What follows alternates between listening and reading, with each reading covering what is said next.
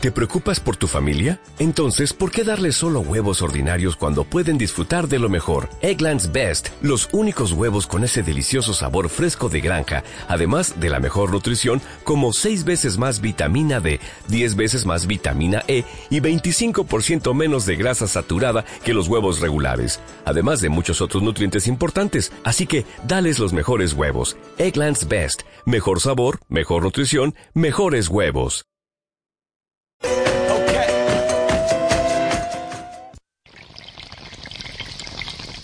Si sientes la misma pasión del mundo de la canasta como nosotros, escucha tu radio online de baloncesto. www.pasionpelbaloncestoradio.com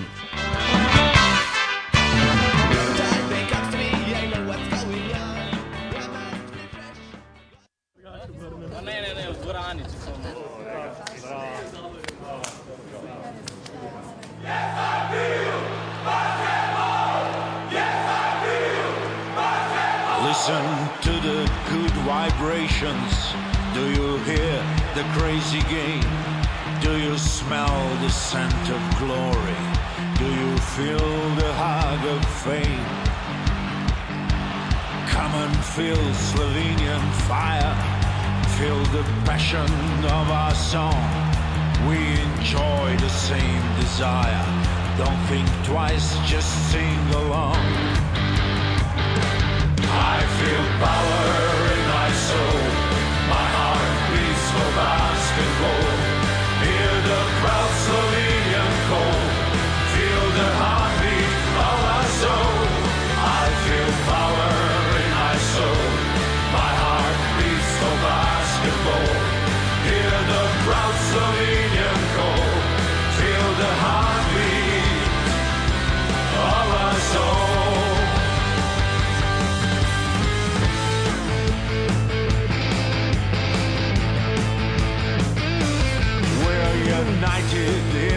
passion.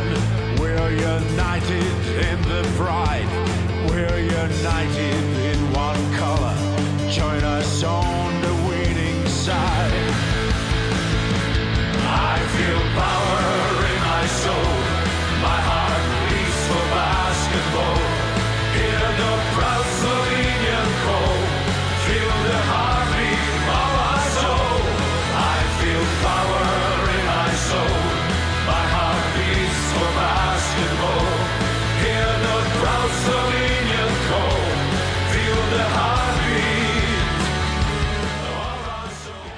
Hola, muy buenas noches, bienvenidos a Defensa en Zona, aquí en la sintonía de Pasión Pro turno para hablar de lo que va ocurriendo en las competiciones europeas que siguen avanzando jornada a jornada y que cada vez nos encontramos más cerca de sus momentos decisivos.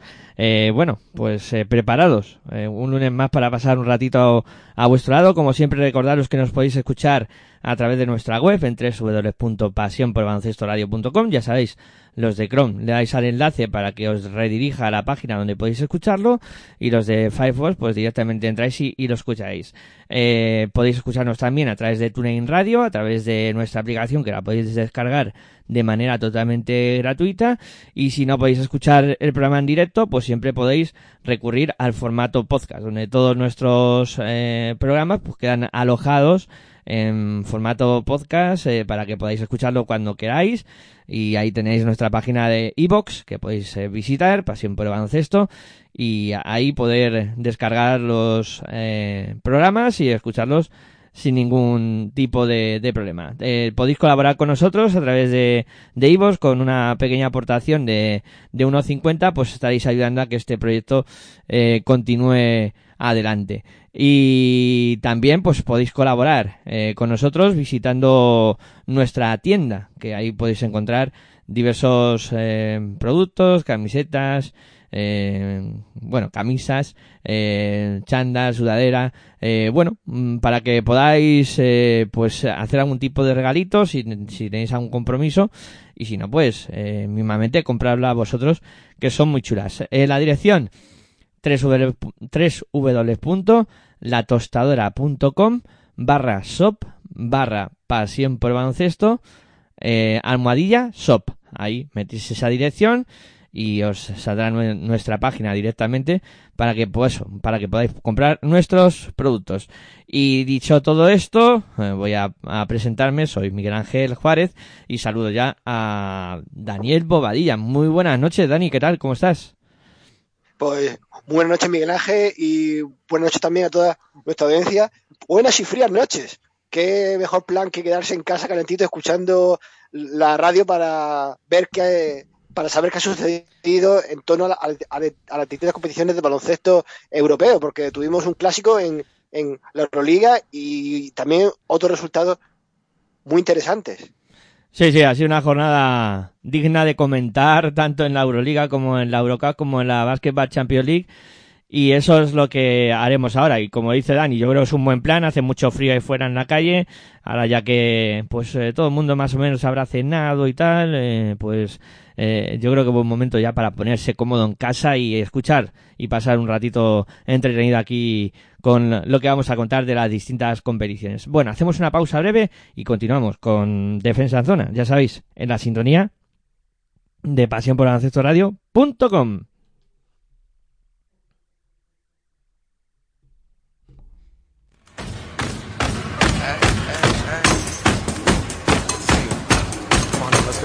Estás escuchando tu radio online de baloncesto. Pasión por el baloncesto radio.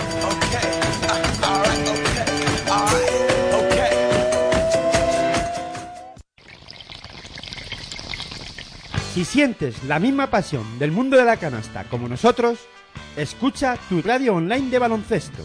www.pasionporelbaloncestoradio.com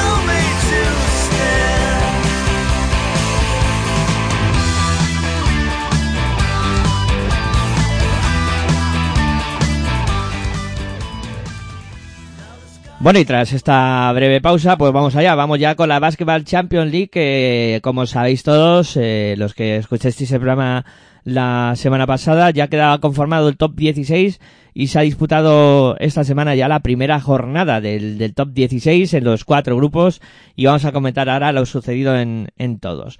Eh, arrancamos por el grupo I, donde no hay representación española y donde pues ya os dijimos que había ese duelo eh, entre franceses y, e israelíes que bueno, eh, esta semana eh, se ha saldado con la victoria de los dos equipos franceses. Pero bueno, va- vamos poco a poco.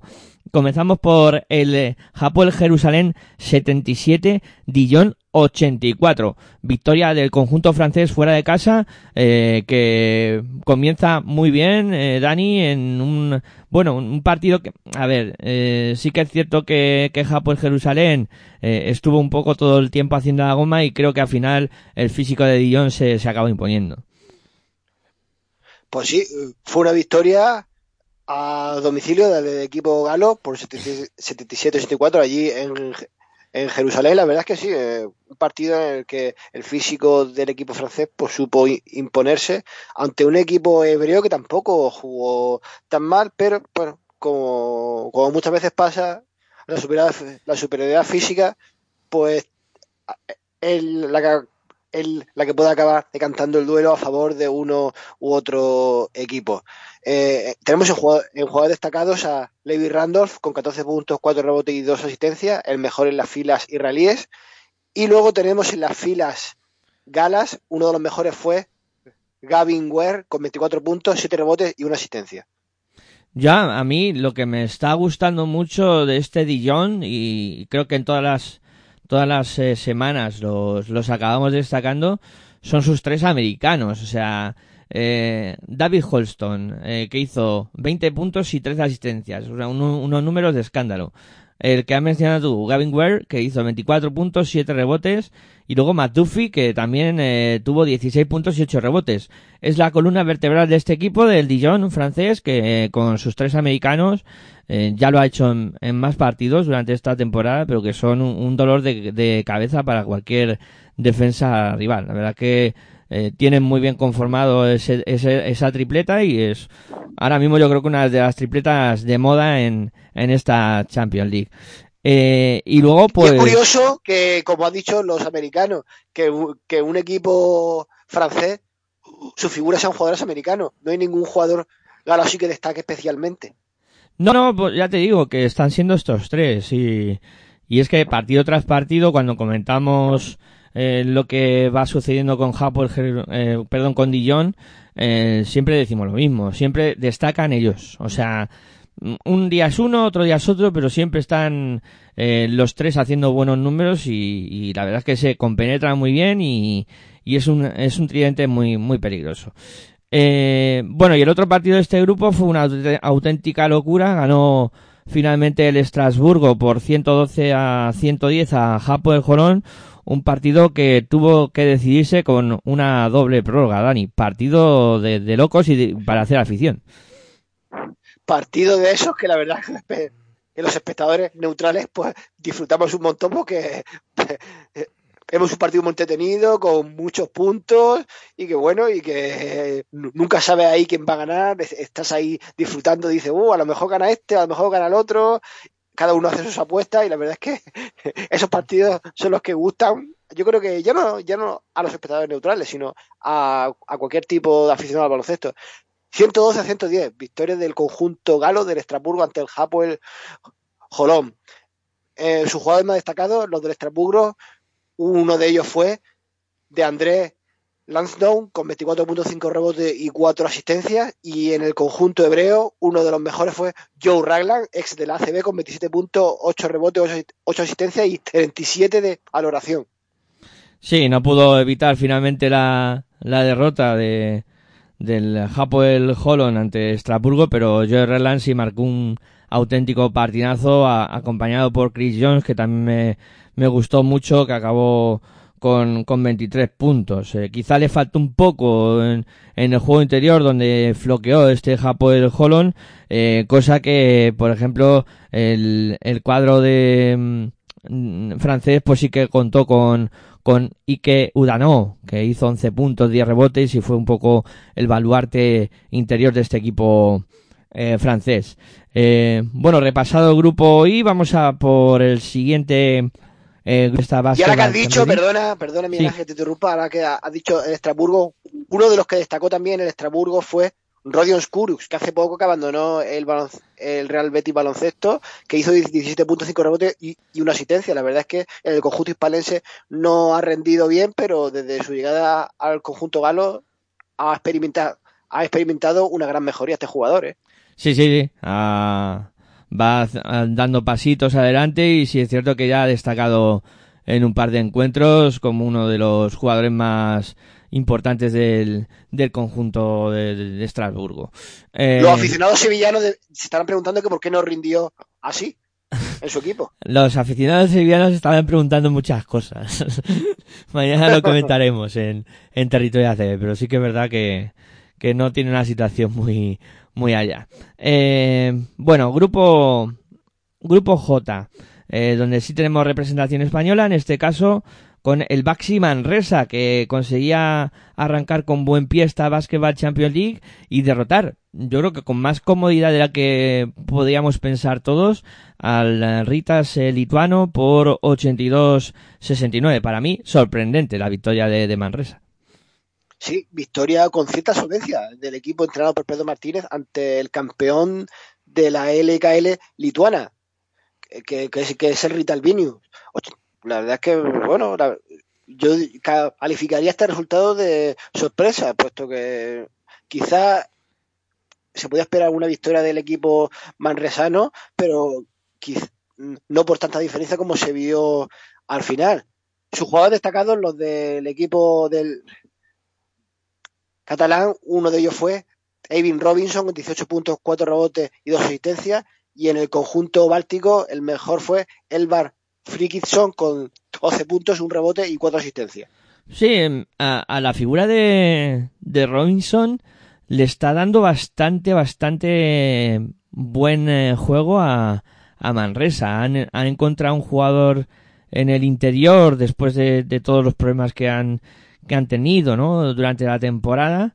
Eh, pues al final parece que Devin Robinson está empezando a cuajar y está empezando a mostrar mucho potencial. Yo creo que es un jugador muy importante para, para el cuadro de Manresa de aquí a final de la, de la temporada. Además, mm, fue un partido donde se jugó mucho por dentro y ahí pues eh, 44 puntos que, que anotó Manresa en canastas de juego interior o cerca del aro y Rita solo hizo solo hizo 20 puntos en esas situaciones.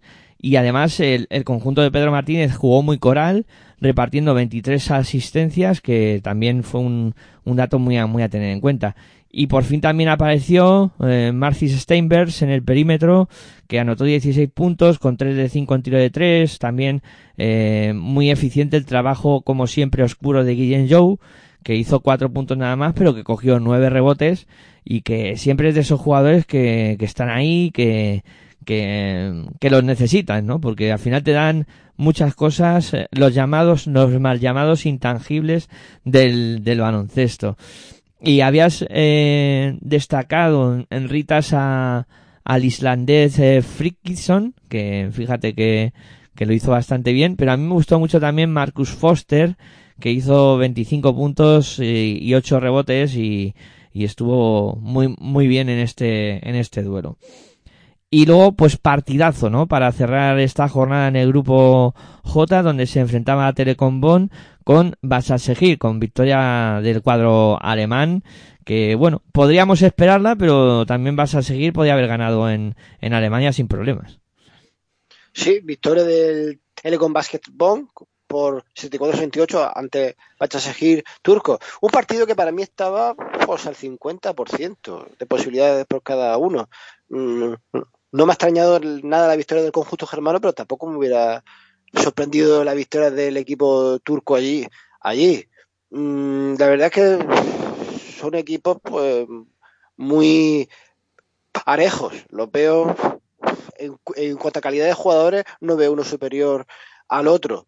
Y tenemos eh, jugadores destacados en las filas eh, germanas. Sebastián Herrera con 14 puntos y dos rebotes. Y en las filas otomanas, uno de los mejores fue Gigit Arslan con 18 puntos, 4 rebotes y dos as- asistencias.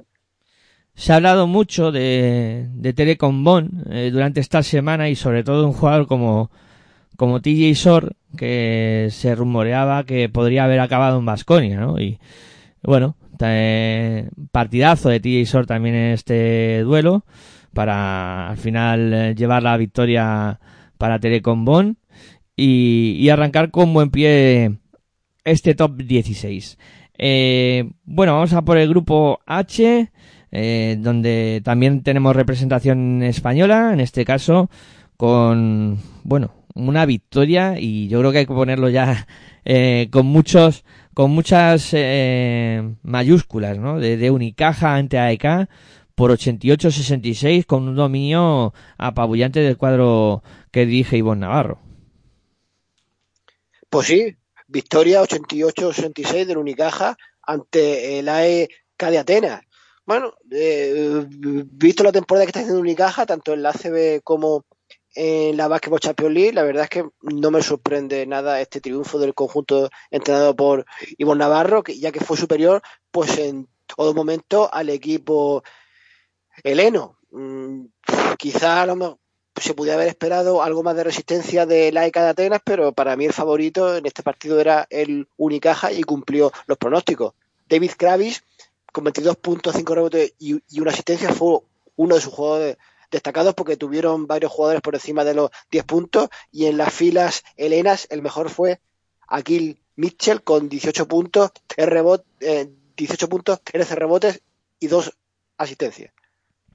Sí, además, eh, Unica con, con el refuerzo de Yankuba Sima, que también lo hizo muy bien en este partido, ha ganado muchos enteros en el juego interior. Tú fíjate ahora con, con Kravis y Shima eh, se le queda un, un juego interior bastante potente desde que se les lesionara prácticamente a principio de temporada Augusto Lima.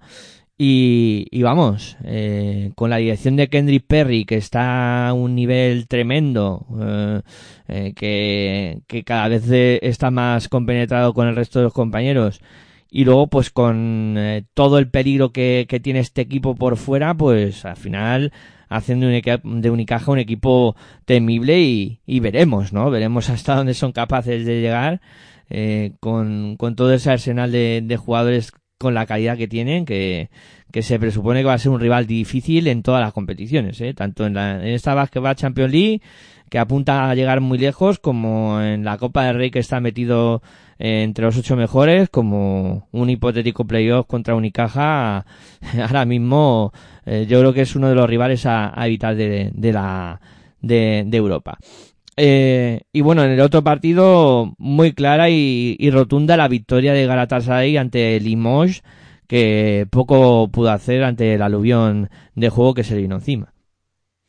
Sí, victoria de Galatasaray por 100 a 73 ante el Limos, superioridad clara y de principio a fin del equipo otomano ante el conjunto galo. Fue un triunfo in- incontestable y es que los turcos tuvieron eh, más de cuatro jugadores por encima de los 10 puntos, algunos, eh, tres de ellos acercándose, uno alcanzando los 20 puntos y, otros dos a punto a punto de alcanzarlo. eh. A destacar del Galatasaray fue su juego coral. Mm, Dusan Ristic, ex de Fuenlabrada, fue uno de los mejores del equipo turco con 18 puntos, 11 rebotes y 3 asistencias. No le va nada mal al serbio allí en tierras turcas. Y en el Limos, el mejor fue Tomás Kizling con 16 puntos y, y hasta con 16 puntos. Sí, la verdad es que eh, lo de Dusan Ristic eh, eh, está claro que por Fuenlabrada le están echando de menos. Eh, es un jugador completamente diferencial ahí en el juego interior y creo que eh, el fichaje de, de Galatasaray es muy acertado. Y luego pues también con jugadores como Ángelo Colayaro que, que también estuvo como tú dices rondando los 20 puntos, que hizo 18 y Dylan Ennis que hizo 12 puntos, o sea, tiene bastante potencial este Galatasaray que lo mostró eh, de manera contundente ante un Limos pues que eso, que, que poco pudo hacer ante el nivel colectivo de juego de, de este Galatasaray que además estuvo sembrado en el tema del rebote, cogió 36 rebotes el, el conjunto turco por solo 14 del Limos y ahí está una de las grandes diferencias que también eh, indica por dónde fue este partido. Eh, y el otro, eh, el último grupo, en este caso, donde están los tres equipos españoles peleando por intentar clasificarse. Vamos primero con el duelo de equipos españoles, donde Tenerife fue muy superior a, a UCAM Murcia y se llevó la victoria por, por 85-65. Arrollador triunfo del equipo del equipo entrenado por Chupido Reta ante, el conjunto entrenado por Chute Alonso.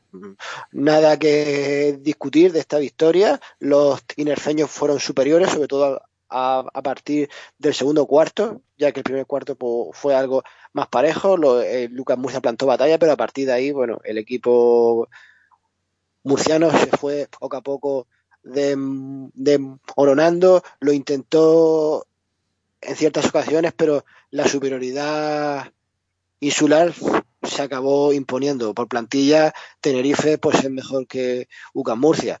Bruno Fittipaldo fue uno de los mejores del equipo aurinegro con 23 puntos, un rebote y cuatro asistencias. Y en las filas murcianas el mejor fue Nemanja Radovic con 14 puntos y 7 rebotes. Sí, pero yo, yo pensaba que iba a estar más cerca, eh, UCAM Murcia.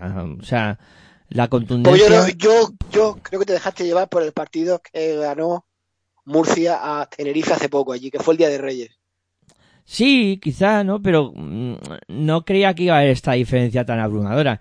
Es cierto que, que Tenerife eh, una de las claves del partido es que le entra el, el tiro de tres. Entonces, claro, Fittipaldo, que tú lo mencionabas, hace un 6 de 7 y el equipo está por encima del 50% en ese tiro de tres. Es que no necesitan eh, un arma que suelen emplear como es el juego interior. Aquí Sermanidi y Frank Guerra pasan desapercibidos y, los que acaban llevando la voz cantante son eh, los bajitos, digámoslo entre comillas, con, con eh, Bruno que la habías mencionado tú, con, con Marceliño que hizo 20 puntos, con Jaime Fernández que hizo, que hizo 10, y, y eso que su mejor tirador entre comillas o sobre el papel, que es Sasu Salin, no, no tuvo su día. Pero sí que es verdad que Murcia pues estuvo muy lejos, ¿no? Quizá se vio sorprendido por ese acierto tan grande del, del conjunto de, de Tenerife y a partir de ahí pues no pudo eh, meterse en el partido. Como tú dices, estuvo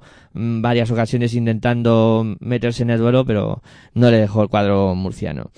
Y, y en el otro duelo, pues victoria para empezar en Miribilla del, del Bilbao Basket por 85 a 75 ante el Darussáfaca. Partido también que me sorprende mm, la solvencia con la que pudo ganar su Bilbao Basket al Darusafaka. La verdad es que, mm, bueno, mm, como representante español, pues evidentemente yo quería que ganara Bilbao, pero Darusafaka yo sabía que eh, iba a ser un- un equipo bastante difícil de vencer, pero finalmente el conjunto entrenado ya, ya Posarnau supo imponerse con por 10 puntos de ventaja. Bu- buen juego el de el equipo bilbaíno ante un Darusafaka que quizás se veía como el favorito de este grupo, pero a lo mejor tampoco es tan favorito para pasar, como ha dejado claro en este encuentro. Eh, Adam, Smith con 14 puntos, un rebote de 4 asistencias, fue de los mejores en las filas bilbaínas y en las filas otomanas, Erkan Osmani con 19.4 rebotes y 2 asistencias fue su mejor jugador. Sí, yo creo que una de las claves del partido fue el control del rebote por parte de Bilbao Basket, que, además eh, lo hizo muy bien con, con Jeff Witte y, Michael Kisser, eh, dos jugadores que, que se están entendi- entendiendo muy bien en el juego interior de Bilbao. Y, y a partir de ahí, pues el equipo pudo, pudo luego correr el contraataque, controlando el rebote defensivo, etcétera, y luego apareció la figura de, de Lujo que, que también está haciendo una temporada muy buena y que pues al final fue otro de los jugadores que, que fue clave para, para la victoria. Eh, bueno, pues repasado ya eh, cómo ha ido esta primera jornada de la Basketball Champions League, eh, vamos a recordar eh, qué nos espera para la segunda jornada de la competición, que es, eh, ya vamos eh, de semana a semana. Ya esto no, no para y tendremos los segundos enfrentamientos en todos los grupos en, en, esta, en esta semana. Vamos a ver, por un lado, el martes tendremos el enfrentamiento entre Galatasaray y AEK de Atenas, el enfrentamiento a las seis y media del martes entre Ritas y Basal Segir, Limoges eh, se medirá a Unicaja de Málaga y eh, para terminar el martes a las ocho y media también, igual que el partido de Limos Unicaja, tendremos un Murcia Bilbao Basket. Eso el martes, el miércoles se completará eh, la segunda jornada de esta competición con los siguientes eh, partidos. En, el- en este caso, el Darussáfaca eh, se medirá al Lenovo Tenerife el miércoles a las 6 de la tarde. A las seis y media de la tarde del miércoles, Japo el Jolón contra Japo el Jerusalén. Casi nada. A las 8 del miércoles, Dijon contra Estrasburgo. Y cerrará la jornada Basi Manresa, que se medirá a Telecom Bonn a las 8 y 45 del miércoles. Pues ese Japo el Jolón, Japo el Jerusalén, Dani. Eso puede ser un, vamos, un- una apoteosis. Pues la verdad es que duelo israelí, oye, no sé qué temperaturas harán allí, pero creo que se presenta un encuentro bastante calentito, ¿eh? Sí, sí, tiene, tiene toda la pinta de que, de que va a haber ambiente caldeado. Eh, Y si quieres que me moje, yo creo que va a ganar el Japón de Jerusalén. hay, hay dos o tres partidos esta jornada que, que uno dice, "Uf, a ver qué pasa aquí, ¿no? Porque también el, de, el partido de, de Bilbao-Tenerife, mm, quiero verlo, ¿eh? Quiero verlo a ver qué, a ver qué ocurre. Mm, Y ojito, el Limos Unicaja, ¿eh? Limos Unicaja, vamos a ver qué tal Unicaja eh, contra Limos. Bueno, en principio mm, Unicaja está muy muy sólido, no debería de tener problemas, pero esto es baloncesto, señores. Puede pasar. Me parece que al final va a tener razón el compañero Aitor y va a estar más interesante la Basketball Champions League que la Eurocup. Sí, ¿eh? sí, al final sí. le voy a tener que Es dar que- la razón, ¿eh? Es que hay todo hay que hacerle caso. Por cierto, hoy no ha, no ha podido estar con nosotros, tiene compromisos con los patrocinadores y no ha, no ha podido pasarse por aquí. Pero sí, sí, eh, esta Basketball Champions League súper interesante y que, bueno, que hemos contado ya cómo ha sido esta primera jornada de top 16. Si os parece, hacemos una pausita y a la vuelta pues ya nos ponemos a hablar de la Euroliga, que ha habido también una jornada apasionante con ese clásico que decía Dani y con partidos que, uff, a mí me han dejado muy buen pozo. Venga, eh, pausa y continuamos aquí con Defensa en Zona, la sintonía de Pasión por Baloncesto Radio.com.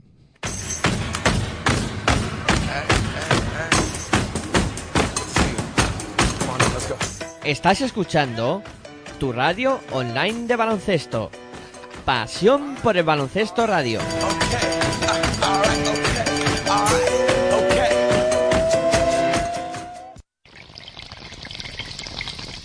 Si sientes la misma pasión del mundo de la canasta como nosotros, escucha tu radio online de baloncesto. www.pasionporbaloncestoradio.com I'm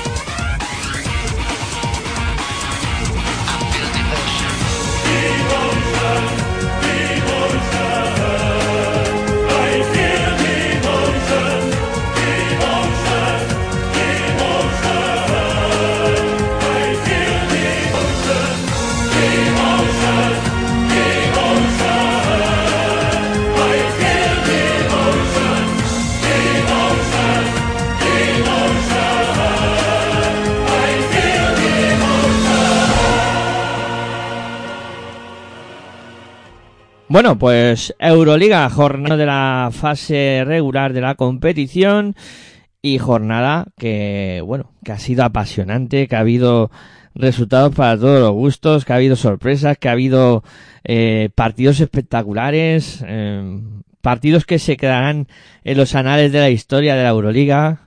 Y bueno, Dani, si te parece, pues arrancamos ya hablando un poco de, de lo sucedido en esta eh, jornada y, y yo arrancaría por, por el clásico, ¿no? Por ese partido que, que pudimos vivir el, el jueves y que enfrentaba Real Madrid y, y Barcelona y que se acabó llevando el cuadro blanco en la prórroga.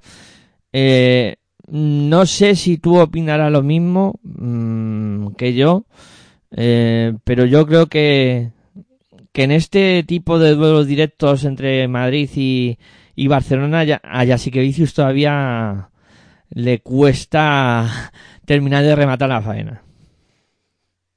Bueno, la verdad es que el único clásico hasta ahora que se había llevado el equipo blanco en lo que llamamos la presente temporada fue el de la Supercopa, porque en los otros, en el de Liga CB a principios de enero y en el anterior también de Euroliga, eh, fue el Barça el que resultó vencedor. Veo, bueno, igualdad por parte de ambos equipos, pero ahora mismo el que lleva ganando más clásicos entre ellos a lo largo de la temporada, creo que hay, em- bueno, mejor dicho, hay empate, una, hay empate entre ambos equipos en cuanto a victoria y, y derrota entre ellos, si mal no recuerdo. Al Barça lo que, pero yo no solo contra el Real Madrid, al Barça es que le cuesta a veces matar los partidos y eso, pues, si no tiene suerte, se puede traducir en derrotas. Este partido, pues la verdad es que fue un partidazo que se pudo allí vivir en el Wizzing Center con una prórroga incluida, de esos que también gustan mucho a los espectadores neutrales. No vi yo a ningún equipo superior, vi siempre cierta igualdad entre azulgranas y merengues, pero bueno, al final el, el que más acertado estuvo en la prórroga fue el que se consiguió llevar este apasionante encuentro. Gabriel Dez con 23 puntos y 7 rebotes y una asistencia fue de los mejores en las filas blancas y luego en las filas azulgranas Tomás Atoransky fue uno de los mejores con 12 puntos, 4 rebotes y 7 asistencias. A ver, si es cierto que el Barça es que eh, es un partido en el que el Barça ves que está dominando más o menos bien, que siempre tiene la renta ahí de entre 5 y 8 puntos de ventaja, ¿sabes? El Madrid va ahí un poco siempre a, a remolque y llega el último cuarto y el Madrid se transforma, empieza ese ese momento álgido en, en que aparece Yul, aparece Rudy, con, con un Deck que está haciendo una temporada extraordinaria, y no, no se habla mucho de él, ¿no? A lo mejor los focos siempre quedan un poco más reflejados eh, en Musa, en, en Tavares, ¿no? Que, que siempre suelen acaparar los titulares, pero lo de Gaby Deck me parece que está siendo una temporada para quitarse el sombrero, o sea, espectacular el trabajo que está haciendo. Sí que es cierto que Musa... Pero en- tampoco es sorprendente, ¿eh? no, no, no, pero es que, claro, eh, Dex se fue a la NBA, vino y vino de como vino, ¿sabes? Y ahora está a un nivel, yo creo que ha recuperado la mejor versión. O sea, y para el Madrid es muy importante, Deck. O sea, Deck, mm, yo diría que es el, el jugador que da equilibrio al equipo. Eh, es cierto que luego, pues, eh, tienes eh, los viejos rockeros, como lo llamo yo, como Rudy, como, como Jul, que, que al final sacan el carácter y, y el equipo se vuelve loco. Eh, Jul también hace un, un último un último cuarto y una prórroga de escándalo. Eh, Musa ese que mm, sobresale, ¿no? En, en cuanto a anotación y tal, pero pero Jul hace un, un curro y, y se tira el equipo a la espalda y, y al final la acaban sacando el partido adelante. Un partido que ya digo, que fueron siempre a remolque con un Barça que hizo las cosas muy bien hasta ese último cuarto. Que ahí, pues, eh, no sé si es que se, se le vino encima el ambiente o, o qué, pero sí que lo, lo pasaron mal, ¿no? Y, y bueno, buenas versiones de Mirotic y Higgins, eh, algo más flojos eh, en el juego interior, que yo creo que ahí le falta un poquito, pero bueno, al final victoria clara de, del Madrid en esa prórroga que, que fue muy superior. O sea, es que el Barça ahí Para mí, para mí me dio la sensación de que este partido también ganó el más necesitado, que era el Real Madrid, ¿eh? Uf, es que, a ver, más necesitado en cuanto a, a moral, a lo mejor, pues sí, a lo mejor el Madrid necesitaba más la victoria. Eh, es cierto que estaban los dos empatados a 13 victorias en la parte alta de la clasificación y eh, tras esta victoria el Madrid eh, se ha quedado en solitario con Olympiacos en, en la cabeza de, la clasificación en la Euroliga que, que va a ser muy importante dónde acaba cada uno porque los playoffs pro- prometen ser eh, de los de no perderse ni un partido, porque esto tiene pinta de que con la igualdad que hay puede ocurrir cualquier cosa. O sea, es que podemos ver un enfrentamiento entre eh, F. Pilsen que está por ahí entre medias, un Vasconia que está como está. Eh, también va a ser un equipo peligroso en playoff. Eh, y cualquiera, o sea, Zalgiris, que está muy bien. Bueno, bueno, es, eh, se prevé un, un cruce de de, de los de eso, de los de AUPA. Pero bueno, sí que el más necesitado puede ser, ¿no? Que Madrid a lo mejor mm, en cuanto a moral, en cuanto a coger eh, una senda ya de triunfos y tal, pues pudiera necesitarlo algo más. Eh, lo que sí salvó el Barça fue el verás. En caso de empate entre los dos equipos al final de, de la liga regular, el Madrid eh, siempre quedará por detrás del Barça. Eh, eso por lo menos lo, lo salvó el equipo de, de Jasique Vicius.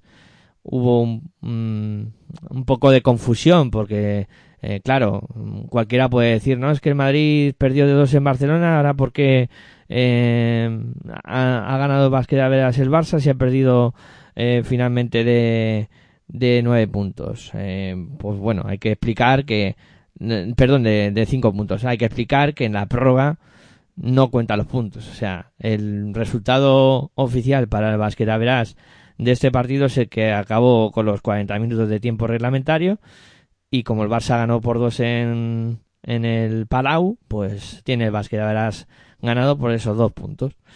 Eh, normas de, de la Euroliga para evitar ciertos bochornos acontecidos por el 2015. Ahí lo dejo. Eh, bueno, Y por cierto, Miguel Ángel, uno de los jugadores también que destacó en el Real Madrid, que estuvo muy acertado, eh, fue Sergio Yul. ¿eh? Eh, Sus puntos fueron los que forzaron el tiempo extra para el Real Madrid. sí, sí, no, Yura aparece en, en, en el último cuarto y un poco en la prórroga y, y es un jugador que, que eso, que cuando, además que cuando tiene ese día inspirado, eh, es que le entran los triples sin, sin pensarlo. Es, es alucinante. Eh, Y, por cierto, también una última cosa de este partido, como anécdota así graciosa, que también aquí nos gustan las bromas, que no sea esto tan serio. Eh, al final del partido, eh, el, compañero, el, el compañero Benny Rodríguez de Dazón pues le hizo una entrevista al jugador, a Aran Musa, el alerio bonio del equipo blanco. Y bueno, y, y Musa le contestó a Bernie que estaba bien, porque Musa en la prórroga fue uno de los mejores, fue el que sentenció al Barça, y dijo que él tendría ganas de haber vuelto a jugar ese partido ot- otra vez después.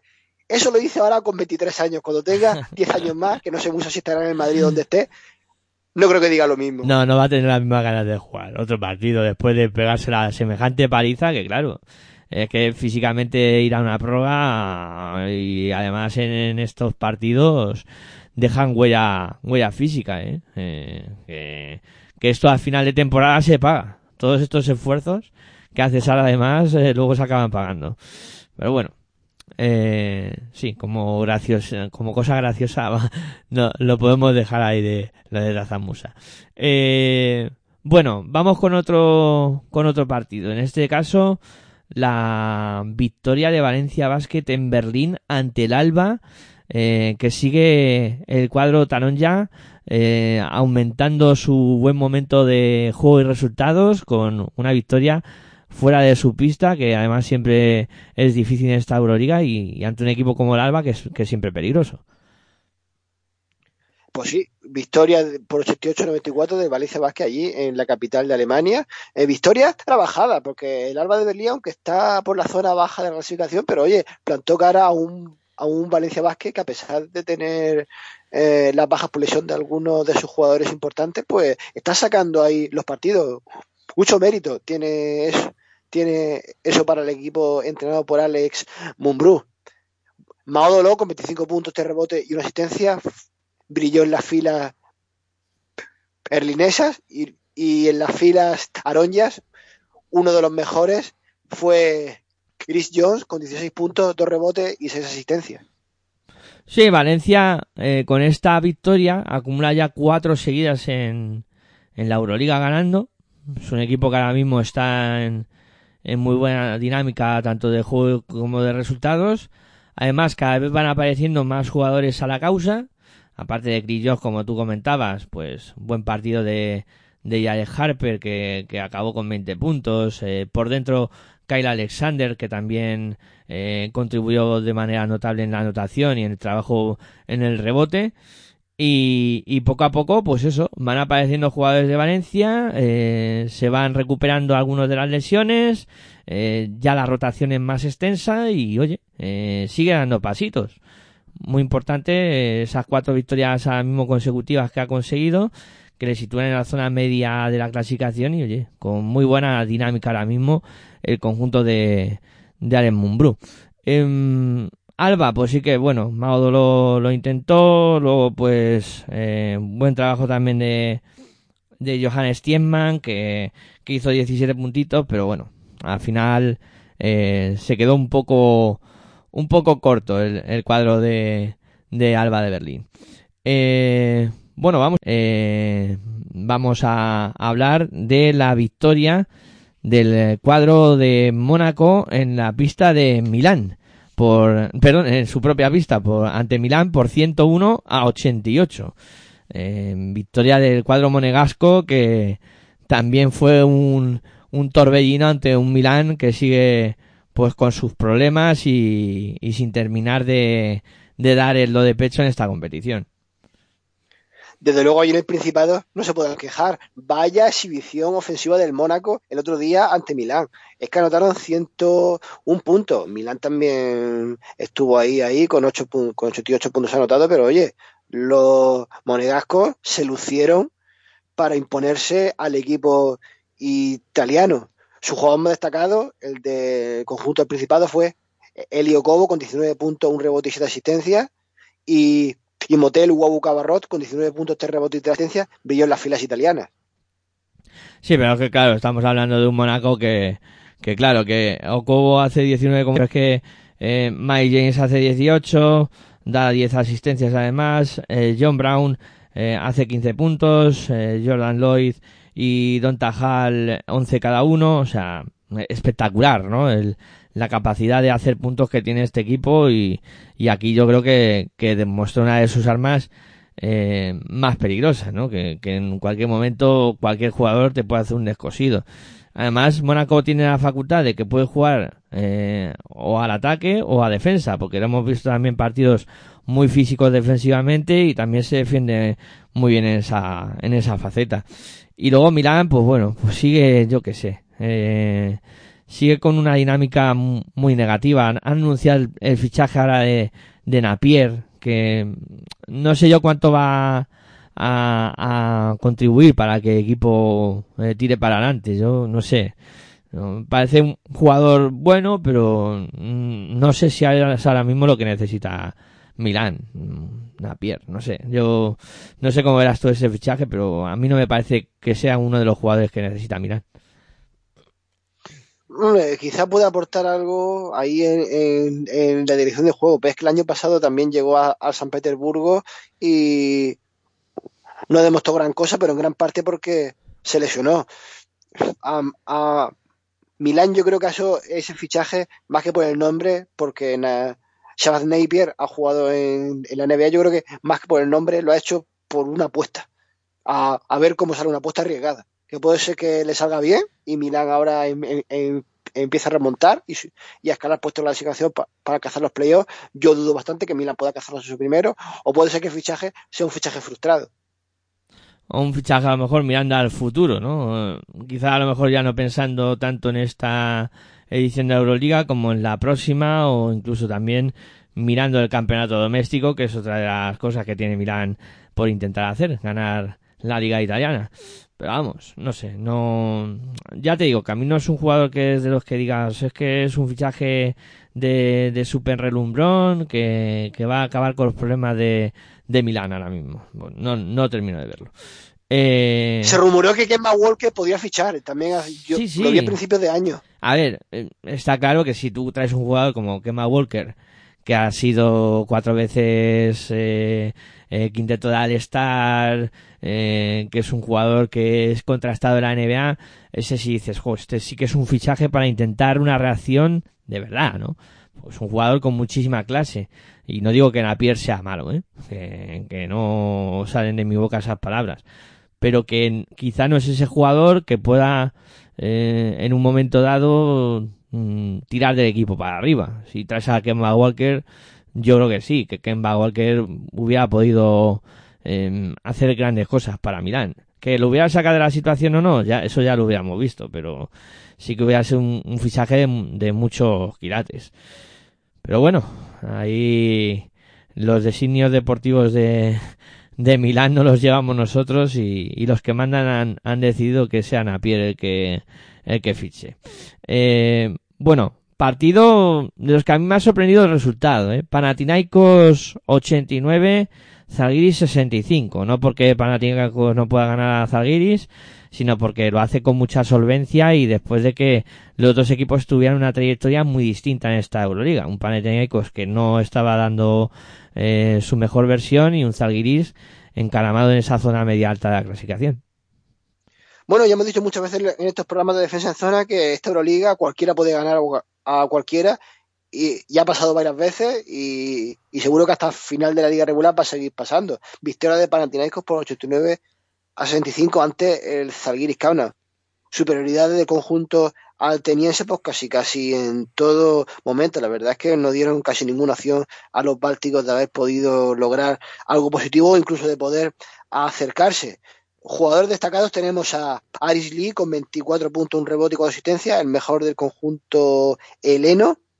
Y en las filas del Zalgiris, uno de los mejores fue Roland Smith con 11 puntos y 5 rebotes. Sí, además Paris Lee, en, sobre todo en el tercer cuarto, que es donde se rompe el partido, es que entra en trance, por así lo- decirlo de alguna manera. Hace 17 puntos en ese, en ese cuarto, una auténtica locura y, y fue imparable para, para Zalgiris en ese momento. Y aparte pues de, de también hay que destacar la aportación de, de Mateusz Ponica y Wayne Bacon, que, que hicieron 13 puntos cada uno y, y, por dentro Papayanis, que, que estuvo muy bien en, en, en bajo los aros y consiguió 12 puntos y 5 rebotes. Roland Smith, pues otra vez el mejor de, del cuadro lituano. Eh, impresionante, impresionante de temporada de, Roland Smith. Eh, bueno, vamos por más partidos. Hablamos ahora de la victoria otra de las que sorprenden. Ya decíamos que esta jornada ha sido una jornada con, con resultados que llaman la atención. Porque que le gane a Asbel a Fenerbahce, mm, 91-77, es que además no es que le gane, es que le gana bien. No le gana de, un- de 2-3 puntos, no, le, gana de 14 y, con mucha superioridad el cuadro francés. Sí, su- superioridad del, del equipo galo ante el equipo otomano, 92 91-77 fue el triunfo del conjunto entrenado por J. Parque ante el equipo dirigido por Dimitri Situdi. Fenerbahce, mm, yo últimamente lo veo que está un poco de capa caída, por lo tanto esta victoria sí sor- sorprende, pero al mismo tiempo no sorprende tanto visto eh, el cambio de rumbo que ha tomado el, el equipo turco que empezó muy bien la liga regular siendo uno de los de líder eh, fue uno de- era uno de los de- mejores equipos del torneo. Incluso se llegó a hablar de que podía podía alcanzar la Final Four pero veo que está perdiendo gas. La- no sé qué le estará pasando eh, sinceramente pero bueno la competición esta es así eh, encadenas 4 o 5 victorias ya eres el mejor y encadenas 4 o 5 derrotas y ya todo el mundo te ve como que puedes quedar incluso fuera de los playoffs. De jugadores destacados, eh, Lando de Colo con 26 puntos, 3 rebotes y 5 asistencias, brilló en las filas francesas y en las filas turcas. Arsen Edwards con 22 puntos, un rebote y 3 asistencias, fue su mejor ju- jugador. Sí, la verdad es que lo de Fenerbahce está llamando la atención, ¿eh? Eh, Después de un arranque espectacular, luego ha tenido muchos altos y bajos, pero ahora sí que está en un momento de juego que, le está costando bastante. Eh, pero claro, tanto como para estrellarse esta manera en, en Francia, me costaba verlo. Eh, pero bueno, sí que muy serio el, partido de, de Asbel, eh, que, encima pues comenzó muy bien, y a partir de ahí yo creo que fue un poco a remolque el cuadro de Fenerbahce y, bueno también mm, la llegada de Divos eh, le ha hecho eh, tener más referencias en el juego exterior y yo creo que Nando de Colo se ha liberado un poquito con esos 26 puntos que tú comentabas porque el base eh, nacionalizado belga eh, hizo 15 puntos y 9 asistencias y también fue uno de los jugadores más, más destacados. Luego Richarcher y Ova Sohan hicieron 10 puntos cada uno. Eh, o sea, un juego muy, muy coral por parte de este Asbel. Que, que veremos a ver, ¿no? Cómo, cómo progresa en, en sucesivos partidos. Bueno, el derby de Belgrado. Oh, Estrella Roja Partizan. Victoria del cuadro de, de Partizan por 78-79 en una batalla deportiva épica y que se acabó imponiendo el, el cuadro de, de Partizan por, por ese puntito solamente y, y muy tenso el partido desde principio hasta el final. Pues la verdad es que fue un duelo de esos calentitos, de esos que estamos nombrando aquí en estos programas, y vi- victoria del conjunto entrenado por Celko Bradovic ante la Estrella Roja por 78-69. Un partido, pues bueno, muy, muy igualado de principio a fin y que no se decidió hasta los últimos instantes. De- Desde luego, mm, los aficionados, tanto de un equipo como de otro, eh, quizás los que más contentos estuvieron fueron los de Partizan porque su equipo ganó, pero creo que los de Estrella Roja, oye, si te, al que le gusta el baloncesto de verdad, estos partidos, sea de un equipo u otro, y sea tu máximo rival, creo que los tienes que disfrutar porque la, la verdad es que merecen y mucho la pena ver. No defraudó este duelo entre los dos equipos de Belgrado. Luca Vildoza con 26 puntos, 6 rebotes y 2 asistencias, de los mejores allí, en el conjunto entrenado por Dusko Ivanovic, y Dante Exum con 20 puntos, 4 rebotes y 5 asistencias, de los mejores en el Partizan. Sí, la verdad que eh, lo de Zach Ledai en el último cuarto de- del partido también es para, para tomar nota, ¿no? De, de carácter de un jugador que hizo nueve puntos en ese cuarto, que estuvo muy acertado en lanzamientos desde fuera y, y al final fue un poco el que encabezó, ¿no? El que guió al equipo a la victoria contra, contra Estrella Roja y la verdad es que Bildoza está a un nivel tremendo como tú comentabas y, y luego mm, sangre fría de jugadores como Kevin Panther, Dante Exum, que aguantaron en los dos últimos minutos con los tiros libres para, para acabar dando la victoria al, al conjunto de, de Obradovic. Eh, pero vamos, este tipo de partidos, como tú dices, eh, Dani, son, son de almas tomar. Eh, bueno, ¿y qué vamos a decir de, este duelo?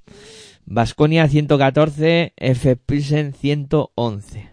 Partido resuelto en la prórroga, pero qué oda al baloncesto hicieron estos dos equipos. O sea, uno de los partidos que queda para, para la memoria de, los que lo vimos y, y de los que pudimos disfrutarlo. Tremendo. La, la verdad es que yo no sé si calificar este partido del mejor encuentro en esta presente edición de la Euroliga, porque es que fue un auténtico par- partidazo. Es que es que no tengo palabras para calificar porque fue un encuentro bonito, de esos que gusta ver. Mm, eh, eh, la verdad es que Vasconia, hombre, quería que ganara Vasconia como re- representante español que es, y la verdad es que lo consiguió ante el actual campeón continental, victoria, por cierto, de mucho prestigio del equipo entrenado por Joan Peñarroya, pero es que, bueno, es que se vieron puntos por todas partes, ni no tiene, yo creo que este encuentro no tuvo nada que envidiar a los que se juegan allí en la NBA. Y de este partido, pues eh, salió el MVP de la jornada, que fue ni más ni menos que Arius Thompson, que obtuvo ¿no? 36 créditos de valoración, total nada, eh, ya que aportó 19 puntos sin rebote y 16 asistencias. Pues fue uno de los artífices del, del, triun- del triunfo del conjunto vasconista. Y en el EFES, uno de los mejores fue Shane, Shane Larkin con 21 puntos de rebote y 6 asistencias. Bonito y apasionante partido. Sí, a ver, yo creo que aquí cada equipo mostró sus sus mejores cartas, ¿no? Como, como por decirlo de alguna manera. Eh, Efes, mm, ya sabemos que es un equipo que, que basa mucho su juego en, en los dos pequeños, en Michik y, Larkin. Eh, faltó quizá que aparecieran más jugadores interiores. Eh, antes sí que tuvo que salir por lesión y, bueno, por un golpe y, y ya no jugó más en, en el resto del partido. Creo que eso también pudo en algún momento penalizar al, al cuadro de Turco. Y luego Vasconia, pues bueno, yo creo que hizo las cosas muy bien. Sobre todo porque a pesar de que mm, su jugador más determinante, como es Marcus Howard, no estaba teniendo su día, supieron encontrar eh, siempre pues otros focos de anotación y, y jugadores que, que fueran aportando, ¿no? El caso de que tú mencionabas con Darius Thompson como el MVP de la jornada, que hizo un partidazo tremendo. Pues que luego apareció más Costello, en, en algún momento eh, Banja Marinkovic, eh, y luego también en el momento clave del partido es el propio Marcus Howard, que después de llevar uno de 11 en tiro de campo, pues acaba eh, con, con 16 de, de- Vamos, que mejora muchísimo su, su estadística en cuanto al lanzamiento. Eh, si no hubiera sido por ese momento de inspiración también de Howard, Vasconia no, no hubiera podido remontar el partido, porque hay que recordar que Efes siempre tenía la ventaja, la delantera, y Vasconia estaba 5 o 7 puntos abajo hasta que en ese momento pues aparece Howard, que ya digo que no estaba teniendo su mejor partido, pero que al final sirvió también para que sus puntos eh, pudieran forzar la, la. Bueno, yo creo que fue un partidazo y, y ya digo, F le faltó un poquito de juego interior quizá en algún momento, porque por fuera entre Bobois, Klingburg, eh, y Larkin eh, casi se van a, a los 70 puntos entre los cuatro y por dentro pues le faltó algo. Y Bajonia pues muy bien. Eh, parece que el momento de bajón eh, lo han superado y, y bueno, fue un partido también muy emotivo por todo el tema de Pierre Henry, que el otro día comentábamos que había mucho secretismo y, y qué es lo que estaba pasando, pues bueno, pues ya se sabe, se supo lo que, lo que pasaba y es un, al final eh, la FIBA le retira la licencia por mal procedimiento en el tema del, del control de doping. Ya veremos a ver en qué termina todo esto, porque la verdad es que es un Pero, tema... pero ha dado positivo, ¿verdad? No, no, no, no hay positivo. Es un mal procedimiento en el tema del control de doping. No, el jugador no ha dado positivo. ¿Y entonces por qué lo apartan? La FIBA la aparta porque no ha procedido como debe en ese control antidoping. Pero no, esto no significa que, que Pierria haya dado positivo. Ahora están alegando, eh, porque el jugador dice que él ha hecho el procedimiento bien y están alegando para ver si eh, finalmente le dan la razón o no. Y de momento pues está apartado del equipo. Masconia además ya se ha movido en el mercado y ha fichado un base israelí. Y, y bueno, un- de manera es un tema que, que también es controvertido. Además, el otro día Pierre Henry mm, recibía apoyo de todo el mundo. O sea, de, faltó abrazarse allí con, con yo qué sé, pero todos, todos. O sea, jugadores, entrenador, eh, presidente del club, todo el mundo eh, abrazaba a Pierre Henry. Y veremos a ver cómo termina el tema. No sé. Yo Pues yo creo que esta temporada yo creo que ya no va a jugar, ¿eh? Yo la verdad es que no sé cómo va a acabar el asunto, porque es un es una cosa bastante complicada. Ahora se ha anunciado que ha, que ha volado a Barcelona para un poco mantener la forma y, y seguir entrenando a nivel particular. Y e imagino que cuando eh, pues recurran y, y todo, pues eh, Vasconia también hará eh, pues si tiene que volver, pues le volverá a reactivar el contrato y si no, pues pues nada. Eh, Pierre Henry será historia de Vasconia. Lo que no sé si ahora, si luego vuelve, eh, si la FIBA tendría que indemnizar al jugador. Es que claro, ya entramos en un terreno de, vale, me dices que he hecho mal el procedimiento, pero si no lo he hecho mal, a mí quién me quién me cubre todo lo que no he jugado, incluso eh, que moralmente tampoco es un plato de buen gusto que te digan que has hecho las cosas mal. Entonces, bueno, es, es cierto que, que, bueno, que este, este asunto todavía eh, de la cabra. Eh, bueno, venga, vamos a por los dos partidos que nos quedan. Eh, en este caso, la victoria de, de Olympiacos ante Maccabi en un partido ajustadísimo y que al final los griegos consiguieron vencer por 95 a 89.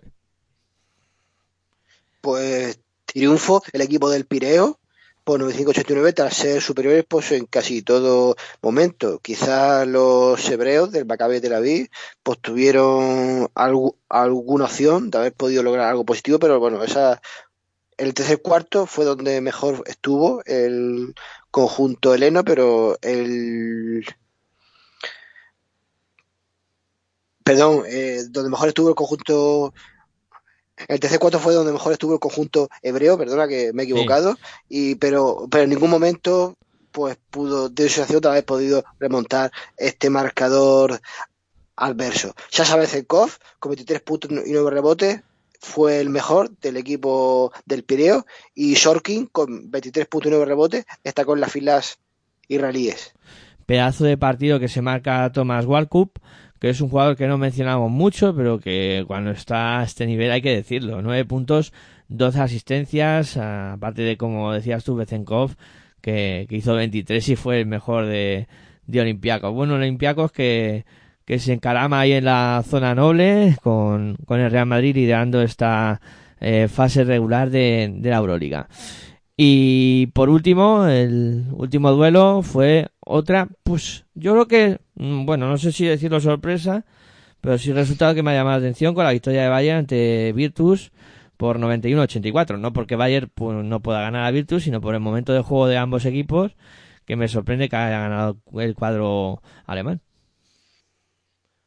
Hombre, pues, pues a mí tampoco me sorprende mucho, ya que la Virtus de Bolonia es un equipo pues, que está sufriendo altibajos en esta Euroliga. Tampoco me hubiera extrañado la victoria del equipo boloñés, como no me ha extrañado nada la victoria del conjunto entrenado por Andrea Trinchieri. Fue un triunfo trabajado para el equipo muniqués, eso está bastante claro por el marcador que se vio al final. Y tenemos de jugadores destacados en, en las filas bávaras a Augustin Rubit con 18 puntos y 3 rebotes y Daniel Hackett con 12 puntos, 4 rebotes y una asistencia. Fue el mejor del equipo boloñés. Bueno, pues esta ha sido la 21, la jornada número 21 de la Euroliga. Vamos a repasar cómo está la clasificación ahora mismo con un Olympiacos liderando con 14 victorias y 7 derrotas, al igual que el Madrid también con 14 victorias y 7 derrotas. Eh, luego tenemos a tres equipos con 13 victorias y 8 derrotas, que son Fenerbahce y Mónaco. Con 12 victorias, 9 derrotas está Kazu Baskonia y Zalgiris Kaunas. Con 11 victorias, 10 derrotas tenemos a Maccabi Tel Aviv y a Valencia Basket. Con 10 victorias, 11 derrotas, Anadolu Efes, Partizan de Belgrado y Estrella Roja de Belgrado. Con eh, 9 victorias, 12 derrotas, Bayern Múnich y Virtus. Con 8 victorias, 13 derrotas, Panathinaikos y Asbel Villerban. Y cerrando la clasificación, Alba de Rin con 6 victorias, 15 derrotas. Y Emporio Armani Milán con 6 victorias, 15 derrotas. ¿Qué tenemos esta semana? Pues doble jornada de la competición. Ojo que eh, se van a ir sucediendo muchos partidos en esta jornada y vienen momentos importantes. Mira, empezamos. Eh, mañana martes, bueno, ya hoy martes, que hemos cambiado de día, eh, tenemos a las 6 y 45 un Fenerbahce Olympiacos. O sea, para empezar la jornada no está nada mal. Luego tenemos a las 7 Olimpia Milán contra Basconia. A las 8 y media se disputarán el Barça Maccabi Tel Aviv, Partizan contra Asbel, Valencia contra, Valen- contra Bayern Múnich y eh, cerrando la jornada de mañana martes, eh, bueno, de hoy martes, Virtus Bolonia contra Estrella Roja. Eso el martes. El miércoles, eh, para cerrar esta jornada que será la número 22, tendremos a las seis y media Anadolu Efes contra Zalgiris Kaunas, a las 8 Alba de Berlín contra Mónaco y cerrará esta jornada número 22 el partido entre Real Madrid y Panathinaikos a las 8 y 45 del miércoles. Nos vamos a la jornada 23 que arrancará el jueves 2 de febrero con los siguientes enfrentamientos. A las ocho y media, los tres partidos del día, Barcelona contra Bayern, Olimpia Milán contra Estrella Roja y Valencia Basket contra Maccabi de Tel Aviv. Cuidado con este partido, importante para esa zona media de la clasificación, para ver eh, quién puede optar a plazas de playoff. Y se cerrará esta jornada número 23 el viernes con los últimos partidos. Fenerbahce contra Alba de Berlín, Mónaco contra Real Madrid, vaya partido también, Zalgiris Kaunas contra Partizan, Olympiacos contra Efes, ojo a ese duelo también, Vasconia Panathinaikos y Asbel contra Virtus Bolonia.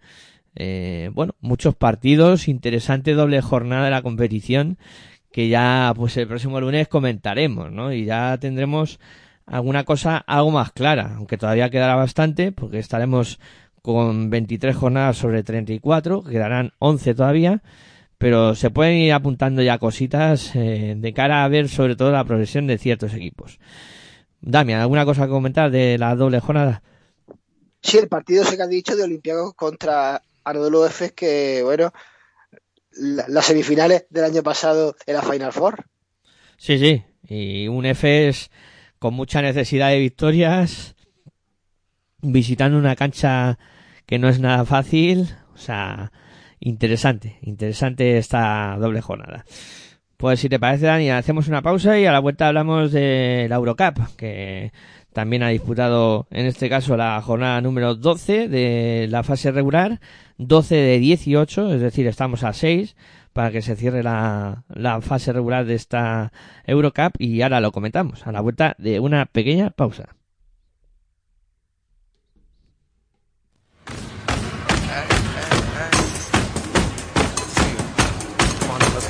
Estás escuchando tu radio online de baloncesto. Pasión por el baloncesto radio.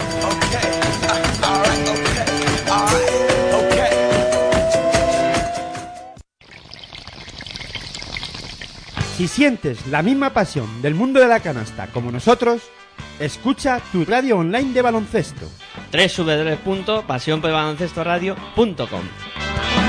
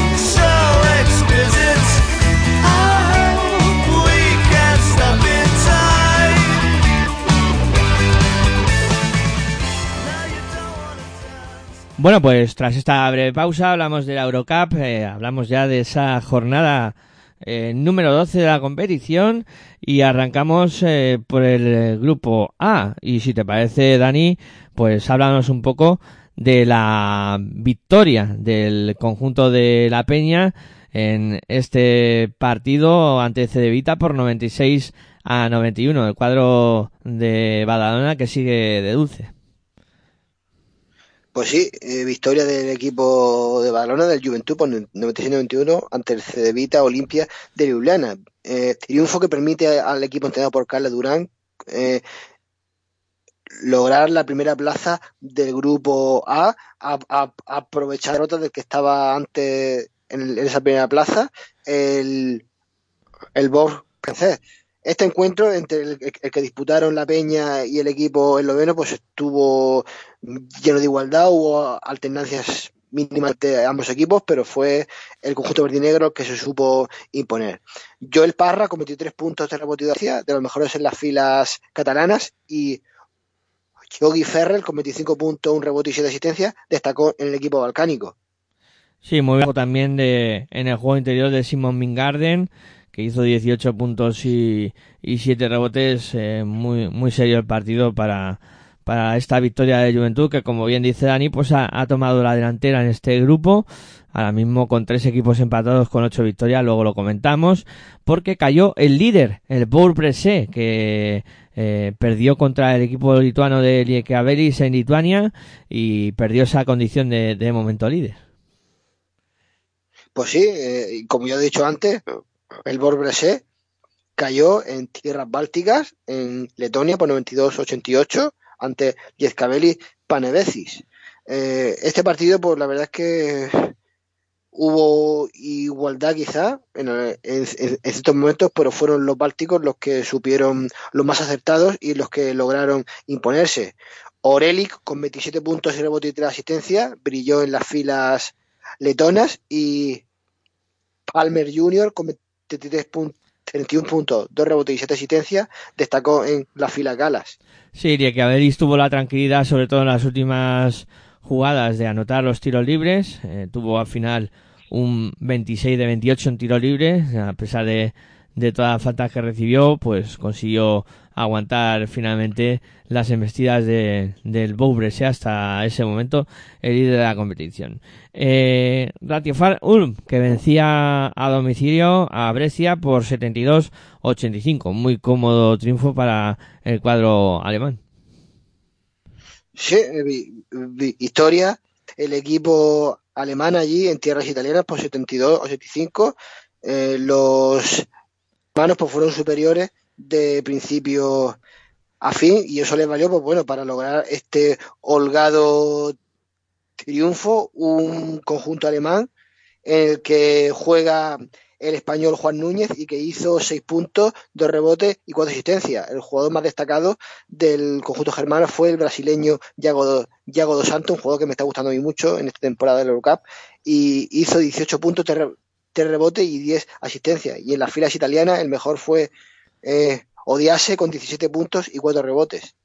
Sí, la verdad es que el papel del brasileño de Yago Santos está siendo espectacular, eh, está haciendo muy buenos partidos y está siendo uno, una de las claves de que Ratio Farm pues ahora tenga una buena racha y que esté ahí en, en mitad de tabla.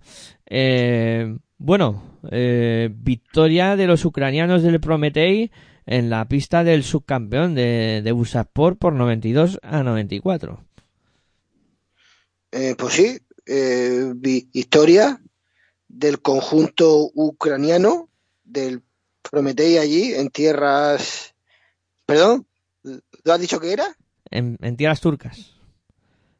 Ah, perdón, no, es que, es que, es que- es que he perdido un poco el hilo. El Sí. Prometei, sí, ante el, ante el, Bursaspor. el, el- el fruto y extra Bursaspor, pero fue un triunfo bastante ajustado de, lo- de los ucranianos. Eh, sudaron bastante ante, bueno, como has dicho bien, el subcampeón del torneo, que pese a que no está tan fuerte como el año pasado, pero sigue teniendo un equipo bastante competitivo. Eh, eh, siempre tuvieron opciones de ganar los turcos, pero casi siempre fueron por detrás y la efectividad ucraniana se supo imponer.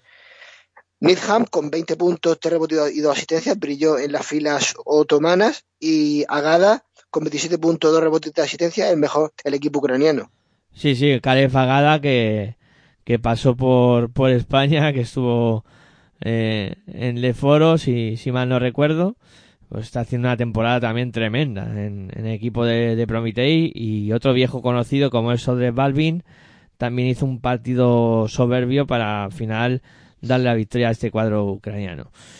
Y por último, en este grupo A, eh, Venecia, que se impuso en su pista al club Napoca por 95-90. Muchísimos puntos en esta jornada en el grupo A. En todos los partidos casi superando los 90 puntos todos los equipos. Y un Humana Rayer Venecia que ya que aun- que aunque empezó la temporada de forma dubitativa, pero yo creo que ya va cogiéndole la onda a lo que es esta competición de la Eurocup. Oye, y para mí estaba entre los favoritos a lograr el título. Oye, y por y creo que ahora que se ha recuperado, pod- debería de volver a estarlo. Si alguien quizás lo sacó entre esos cuatro mejores equipos del, del torneo por, la- por plantilla. Eh, Marco Spisu fue uno de los mejores con 15 puntos de rebote y 8 asistencias, aunque también hubo des- destacó el, ex de Juventud Eric Willis con 19 puntos y 5 rebotes. Y en las filas rumanas, el mejor fue Leo Meindel, ex de Fuenlabrada, con 15 puntos, 5 rebotes y 2 asistencias. Sí, eh, realizó una exhibición, sobre todo Venecia, en el lanzamiento exterior y, y ahí Spisú fue el que mejor estuvo de todos. Espectacular el partido de, de. Bueno, repasamos clasificación de este grupo A y ahora comentamos lo sucedido en el grupo B con eh, Juventud de Badalona, eh, Prometei y Bourg-Bressé encabezando la tabla con 8 victorias, 4 derrotas. Cuarto es Venecia con 7 victorias, 5 derrotas, al igual que el quinto, que es Ratiofar, un 7 y 5 también para los alemanes. Bursaspor el sexto con 6 victorias, 6 derrotas. Séptimo Brescia con 5 victorias, 7 derrotas, al igual que Ricaveris. Y luego noveno eh, Napoca con 4 victorias, 8 derrotas. Y cierra la clasificación de manera sorprendente Cevita Olimpia con 2 victorias y 10 derrotas. Bueno, vamos al grupo B. En este caso, también arrancamos por el triunfo peleado y muy trabajado de Gran Canaria, que al final se impuso en Londres al London Lion por 57 a 60. Sufrió el equipo amarillo para vencer allí en territorio británico un London Lions que bueno que está compitiendo bastante bien este año en la Eurocup, tiene un equipo en condiciones, oye, y ya dije yo que plantaría batalla este año y la verdad es que está siendo así. El equipo de Yakalakovic, el Ballet Gran Canaria, pues ganó en buena parte gracias a su, a su acierto exterior y con este triunfo se aseguran ya estar matemáticamente en la siguiente fase del torneo. Sam Decker con 18 puntos y rebote y 2 asistencias pilló en el conjunto londinense y John Shurna 13 puntos y 3 rebotes destacó en el equipo canario. Ahora mismo el Ballet Gran Canaria se ha colocado con 10 victorias, 2 derrotas y a falta de, pues eso, 6 jornadas para que digamos al final, aventaja en 8 victorias al, al penúltimo que es Trento, que es el que ahora mismo eh, daría la clasificación. O sea, eh, son 8 de ventaja sobre 6 jornadas. Eh, sobrado ya el cuadro canario que, que ahora lo que buscará será aguantar esa primera plaza que de momento pues tiene dos de ventaja sobre sus perseguidores. Luego repasamos también cómo está la clasificación en este grupo. Bueno, qué partido entre israelíes y turcos. Victoria de Japón Tel Aviv por 84-82 ante Tur Telecom. Pero estos partidos entre israelíes y turcos o entre griegos, israelíes y turcos israelíes siempre prometen ser buenos partidos y, y una vez más lo han demostrado. Triunfo 84-82 del Japón Tel Aviv ante el Tour Telecom. Triunfo muy, muy ajustado porque fue un encuentro pues muy disputado de principio a fin. La verdad es que cualquiera de los dos pues se pudo haber llevado la victoria. Hubiera sido un, un trino vencedor, pero fueron los hebreos los que lograron llevarse el gato al agua. Eh, Xavier Munford con 33 puntos, 6 rebotes y 2 asistencias, brilló en las filas hebreas y Jeremy Grant con 24 puntos, 4 rebotes y 4 asistencias destacó en las filas otomanas. Bueno, lo de, lo de Munford fue un momento apoteósico, además, porque eh, iba perdiendo de, de uno el, el cuadro eh, israelí y, y, se juega un triple para anotarlo y, y, darle la victoria al equipo. Y es que al final termina con esos 33 puntos, eh, una exhibición tremenda de, de Munford para, para dar la victoria a su equipo. O sea, tremendo el partido y, y gran victoria del, del Japón de Tel Aviv. Eh, París también. Que por cierto, he dicho antes, eh, Jeremy Grant, no, y es Jerian Grant, ¿eh? es que me he confundido de hermano con el que juega en la NBA. ¿eh? Ah, vale, vale. eh, bueno, eh, París que también consigue la victoria, en este caso en su propia pista, ante un flojo, muy flojo Trento por 86-75.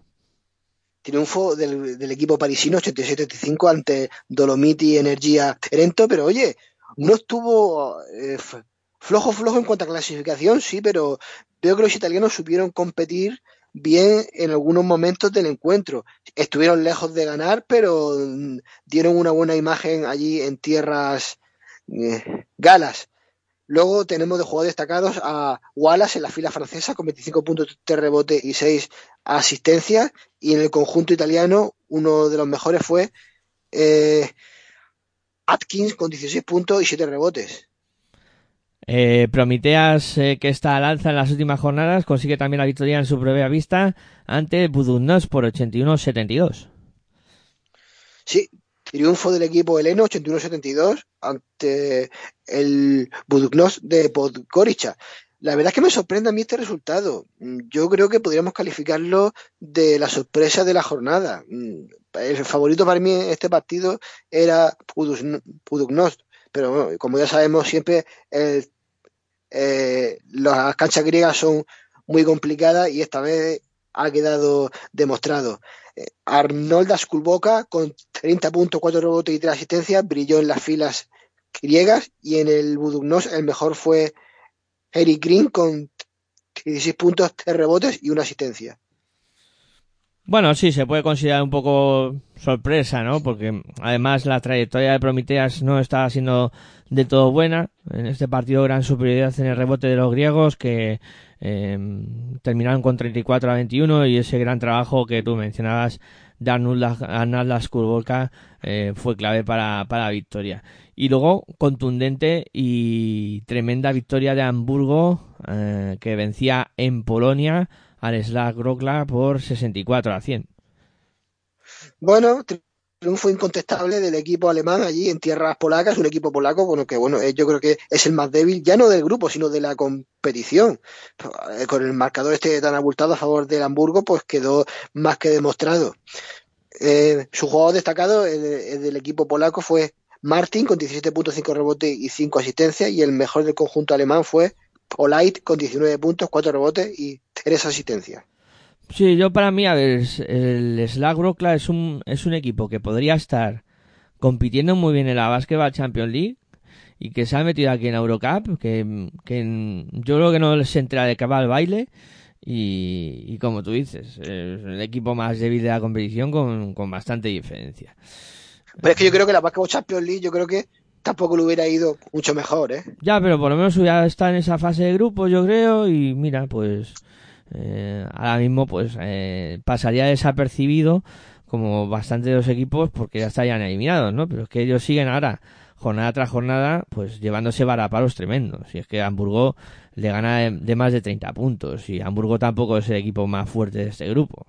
¿Sabes a lo que Sí, me porque está tercero por la cola. que estamos hablando de que pues de aquí a que termina fase regular pues a, a, a, a capear el temporal como buenamente puedan pero una situación compleja la de la Groca eh, bueno, ¿cómo está este grupo tras esta decimosegunda jornada? Pues encabezado por el Balay Gran Canaria, con 10 victorias y 2 eh, derrotas. Eh, segunda posición, tres equipos empatados, Hapoel de Tel Aviv, Paris Basketball y Tour Telecom. Eh, con 7 victorias, 5 derrotas. Bueno, estos tienen 8 victorias, 4 derrotas, que creo que no lo había dicho. 7 victorias, 5 derrotas para el Prometeas, que es quinto, y Budunnos, que es sexto. 5 victorias, 7 derrotas para London Lions, que es séptimo, octavo es Hamburgo con ocho, con cuatro victorias, ocho derrotas, eh, Trento tiene dos victorias y diez derrotas y cierra la clasificación es la Grokla con esa única victoria y once mm, derrotas. Eh, ¿Cómo será la próxima jornada en esta competición? Que ya será la decimotercera para los supersticiosos, pues que no digan el número, eh, que va a tener los siguientes partidos. Eh, concretamente, eh, mañana, hoy ya martes, eh, en esta competición se van a disputar el Tour Telecom contra el Slack Grokla a las 6 de la tarde. A las seis y media, Club Napoca contra Rijeka. A las siete y media, Hamburgo contra Prometeas. Y cerrará la jornada del martes el Burg contra Brescia. Eso en el día de hoy martes. Eh, para mañana miércoles queda el resto de la jornada. En este caso, partidos que prometen emociones fuertes. Prometei contra Juventud a las 6 de la tarde. A las 7, Budunor contra London Lions. A las 7 y media, eh, Ratio Farmul contra Bursaspor. A las 8, Cedevita Olimpia contra Reyes Venecia. A las 8 también, Trento contra Japo del Tel Aviv. Y cierra la jornada Gran Canaria eh, contra París a las 9. difíciles partidos para los dos equipos españoles, yo diría, ¿eh, Dani? Pues eso te iba a decir, si me llegas a preguntar si tengo que decir que destacar de esta jornada, sí que complicados compromisos para los dos, tanto para la Peña como para el Ballet Gran Canaria. ¿eh? Los verdinegros se viajan allí a tierras ucranianas contra el Prometei y los insulares reciben al París Basketball. Sí. Ojito, ¿eh? Mm, París que está bien encaramado ahí en esa zona alta de la clasificación con ocho victorias, que está a dos del Herbalife y que puede ser eh, que el conjunto parisino intente eh, recuperar posiciones con respecto al Herbal en Gran Canaria. Y, y Juventud se va a la pista de Prometei a intentar conseguir una victoria que le, que le asegure la primera plaza, pero también difícil partido se me antoja para el cuadro que dije Carles eh, Durán. Bueno, Dani, hasta aquí yo creo que llega el defensa en zona de hoy. Creo que es buen momento para ir cerrando este programa.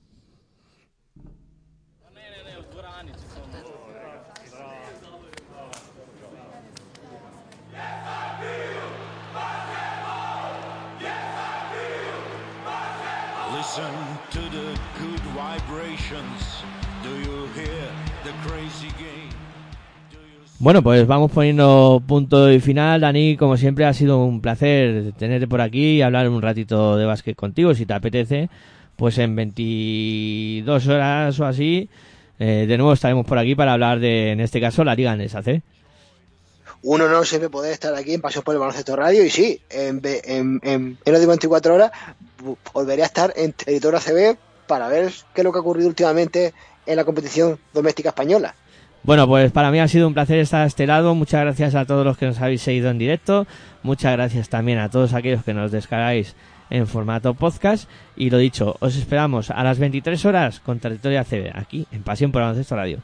Hasta entonces, me despido, como siempre. Muy buenas y hasta luego.